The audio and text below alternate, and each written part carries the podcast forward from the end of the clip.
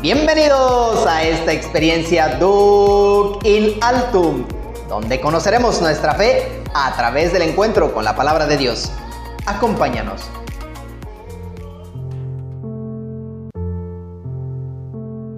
Señor, danos siempre de ese pan. Bienvenidos a esta sección de Lección Divina de tu programa favorito, Duc in Altum. Dispongamos nuestra mente y corazón para alimentarnos de la palabra de Dios. Comencemos. En el nombre del Padre y del Hijo y del Espíritu Santo. Amén. Espíritu Santo, ilumina mi entendimiento para que al leer o estudiar la Sagrada Escritura, sienta la presencia de Dios Padre que se manifiesta a través de su palabra. Abre mi corazón para darme cuenta del querer de Dios y la manera de hacerlo realidad con las acciones de cada día.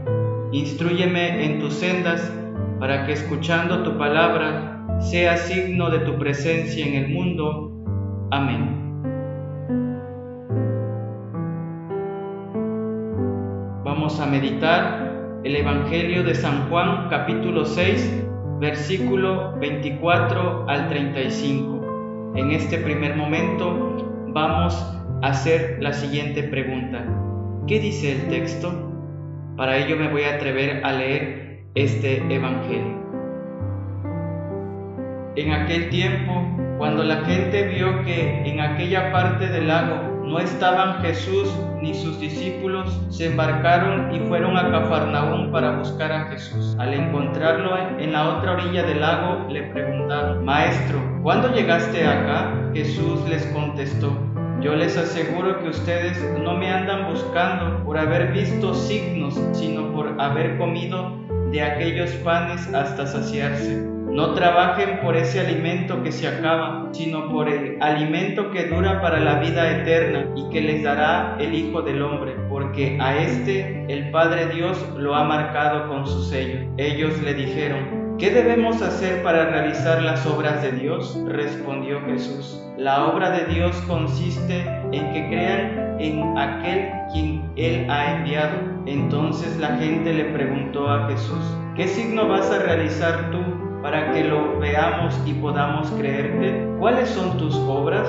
Nuestros padres comieron el maná en el desierto, como está escrito, les dio a comer pan del cielo. Jesús les respondió, yo les aseguro, no fue Moisés quien les dio pan del cielo, es mi Padre quien les da el verdadero pan del cielo, porque el pan de Dios es aquel que baja del cielo y da la vida al mundo. Entonces le dijeron, Señor, danos siempre de ese pan. Jesús les contestó, yo soy el pan de la vida, el que viene a mí no tendrá hambre, y el que cree en mí nunca tendrá sed. Palabra del Señor. Gloria a ti, Señor Jesús. Pasemos ahora a este segundo momento de la meditación. En este segundo momento vamos a confrontar la palabra leída con la siguiente pregunta.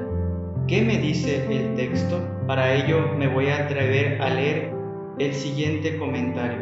Después de la multiplicación de los panes, San Juan nos presenta el discurso eucarístico, que es el Evangelio que hemos escuchado. San Juan nos narra el milagro de los panes en función de la Eucaristía y lo coloca precisamente antes del sermón eucarístico de Jesús. La multiplicación de los panes es, pues, una respuesta a esas necesidades de la multitud, una manifestación de la infinita caridad y compasión de Jesús. La muchedumbre sigue entusiasmada a Jesús, pero él se da cuenta de que esa búsqueda no es totalmente desinteresada. Me buscan, les dice con toda claridad, no por haber visto signos, sino haber comido pan hasta saciarse. O sea, que lo buscan no porque creen de verdad en Él, sino por conveniencia personal, más por lo que esperan recibir que por la persona misma de nuestro Señor Jesucristo. Jesús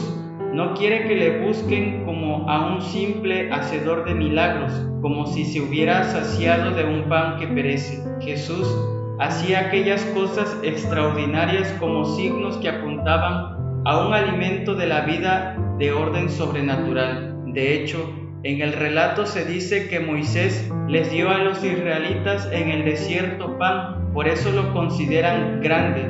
Esa era la idea que se tenía. Jesús quiere ir más allá y aclara que no fue Moisés, sino Dios, que es quien tiene cuidado de nuestra vida. Aunque el pan que sustenta nuestra vida es necesario, hay otro pan, otro alimento que se hace eterno para nosotros. San Juan, por su parte, quiere ir a lo cristológico bajo la figura del Hijo del Hombre. Los rabinos consideraban que el maná era el signo de la ley y esta pues el pan de vida. El evangelista combate dicho simbolismo en cuanto el maná es un alimento que perece, como lo hace notar el texto del Éxodo 16:20. Y por la misma razón, en esta oposición entre Jesús y la, y la ley, se pone de manifiesto que la ley es un don que perece para dar paso a algo que permanece para siempre. El verdadero pan de Dios que desciende del cielo es Cristo mismo. Es Él quien da la vida verdadera, mientras que el maná solo podía alimentar a hombres mortales. De esta manera, el discurso del capítulo 6 de San Juan nos habla del pan de la verdad, que es la palabra de Jesús en oposición a la ley como fuente de verdad y de vida para los judíos. Antes, pues, de pasar a hablarnos del pan de la vida, se nos están introduciendo en todo ello por medio del signo y la significación del maná, del pan de la verdad. Y el pan de la verdad nos ha venido de parte de Dios por medio de Jesús que nos ha revelado la fuente y el misterio de Dios, del misterio de la vida. Si bien han captado que Jesús habla de un pan no material y que Él puede dar ese pan, no han caído en la cuenta de que ha identificado ese pan consigo mismo. Siempre piden que les abastezca continuamente de semejante pan. Así adquieren toda su importancia las siguientes palabras de Jesús. Jesús se identifica explícitamente con el pan de que ha venido hablando. Él es el pan de la vida, que, al igual que el agua de vida, satisface el hambre y la sed para siempre. Finalmente, el término yo soy el pan de vida es la primera vez que aparece la fórmula yo soy como un predicado, un rasgo característico del lenguaje de Cristo en San Juan, fórmula revelatoria del Antiguo Testamento e indudablemente encaja en la pretensión consciente que Jesús tiene de ejercer poderes revelatorios en la nueva alianza. Jesús es el pan de vida. Él es quien antes de dar su vida en la cruz la entregó en el sacramento del pan para que nos acerquemos a recibirlo purificados de pecado, con la intención de comprometernos a dar la vida por los demás y a defender la vida de todo ser humano. Siendo así, la Eucaristía es el centro y cumbre de la existencia cristiana, ya que contiene todo el bien espiritual de la Iglesia, porque Cristo mismo ofrece su carne convirtiéndose en alimento de vida para la humanidad. Cuando nos referimos a este excelso sacramento, vemos claramente cómo Jesucristo, en su infinita misericordia, no nos deja solos en el camino. Él mismo nos dirá, yo estaré con ustedes todos los días hasta el fin del mundo. Esto quiere decir que siempre nos acompaña y nos señala una dirección. Todos nosotros tenemos necesidad de pan para saciar nuestra hambre hemos probado otro tipo de alimentos y hemos descubierto que no sacian nuestros deseos o no cumplen con nuestras expectativas. Bien sabemos que así como el cuerpo material es sostenido por alimento, así nuestra alma necesita de Cristo. Por eso se da a conocer como el alimento que necesitamos, el único que puede saciar nuestras necesidades y darnos fuerza en el día a día para caminar hacia Él. Él es el pan bajado del cielo, que evoca la providencia de Dios en el desierto mediante el maná, pero que proporciona no solo la supervivencia como aquel, sino una vida en plenitud ya ahora y la promesa de vivir para siempre en el reino definitivo de Dios. Ahora hagamos unas preguntas para profundizar más en esta palabra de salvación.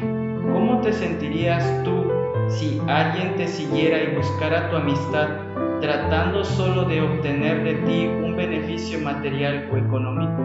¿Cuáles son esos panes perecederos terrenales que me atan? ¿Cuál es mi experiencia personal con el pan de vida? Comprendo que solo el Señor sacia mi hambre y mi sed. Pasemos ahora a otro momento. Orar es responderle al Señor que nos habla por medio de su palabra. Por ello, la pregunta que tiene que resonar en este momento es la siguiente. ¿Qué me hace decir el texto? Para ello, vamos a hacer la siguiente oración. Tú eres el pan vivo, Señor de la vida.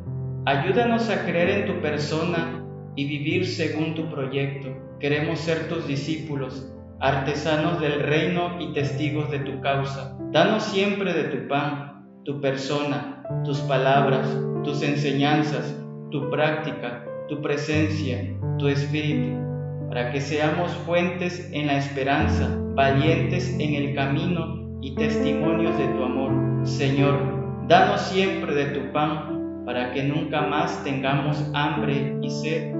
Amén. Pasemos a nuestro último momento de esta lección divina, que es la contemplación. Y la pregunta que tiene que resonar en nuestro interior es, ¿cómo interiorizo la palabra de Dios que hemos escuchado? Para este momento podemos repetir varias veces el siguiente versículo. Yo soy el pan de la vida, el que viene a mí no tendrá hambre concluyamos nuestra lección divina diciendo, Gloria al Padre y al Hijo y al Espíritu Santo, como era en el principio, ahora y siempre, por los siglos de los siglos. Amén. Gracias por acompañarnos en esta lección divina. Nos esperamos en el próximo episodio para seguir meditando la palabra de Dios. Que Dios los bendiga. Hasta la próxima.